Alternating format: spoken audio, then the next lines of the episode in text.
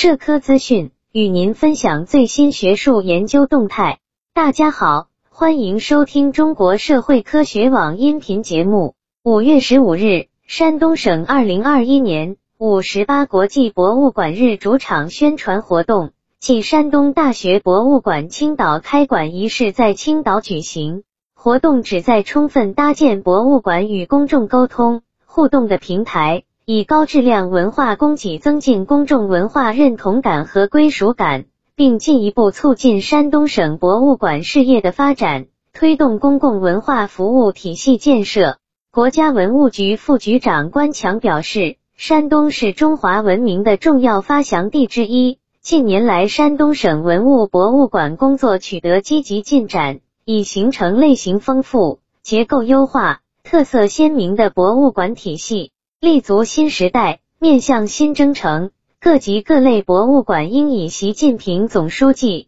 对文物工作的系列重要论述和指示批示精神为指引，努力贯彻新发展理念，进一步保护好、利用好馆藏文物资源，挖掘开发中华优秀传统文化的思想内涵和时代价值，推动博物馆高质量发展。不断满足人民群众对美好生活的新期待。山东省文化和旅游厅副厅长、山东省文物局副局长王廷奇介绍称，在走向未来、探索博物馆高质量发展的道路上，山东省通过全省文物工作会议，对文物博物馆事业发展提出了新目标、新标准、新要求、新措施。山东省依托六百一十家博物馆及相关机构，全面推进博物馆事业发展。通过盘活全省文化资源，推动博物馆加跨界融合，将博物馆全面打造为弘扬优秀传统文化、